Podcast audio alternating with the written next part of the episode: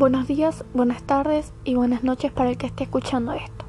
Mi nombre es Malena Prado y hoy analizaremos las palabras del obispo de Alberón de la teoría de los tres órdenes. A continuación les leeré un texto y luego les daré una breve redacción del texto leído.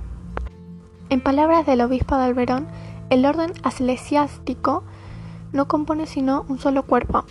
En cambio, la sociedad está dividida en tres órdenes Aparte del ya citado, la ley reconoce otras dos condiciones, el noble y el siervo. No se rigen por la misma ley. Los nobles son los guerreros, los protectores de las iglesias. Defienden a todo el pueblo.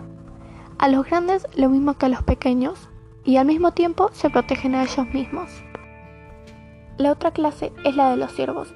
Esta raza de desgraciados no posee nada sin sufrimiento. Provisiones y vestidos son suministrados a todos por ellos, pues los hombres libres no pueden valerse sin ellos. Así pues la ciudad de Dios, que es tenida como una, en realidad es triple. Unos rezan, otros luchan y otros trabajan. Los tres órdenes viven juntos y no sufrirán una separación. Los servicios de cada uno de estos órdenes permiten los trabajos de los otros dos.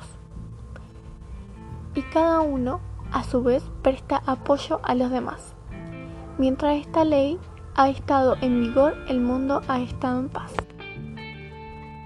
En el texto leído anteriormente, se aprecia cómo el monje justifica la desigualdad estamental desde una perspectiva religiosa. Dios quiere, según indica, que cada grupo social cumpla una determinación función y establece una clara distinción entre los tres órdenes.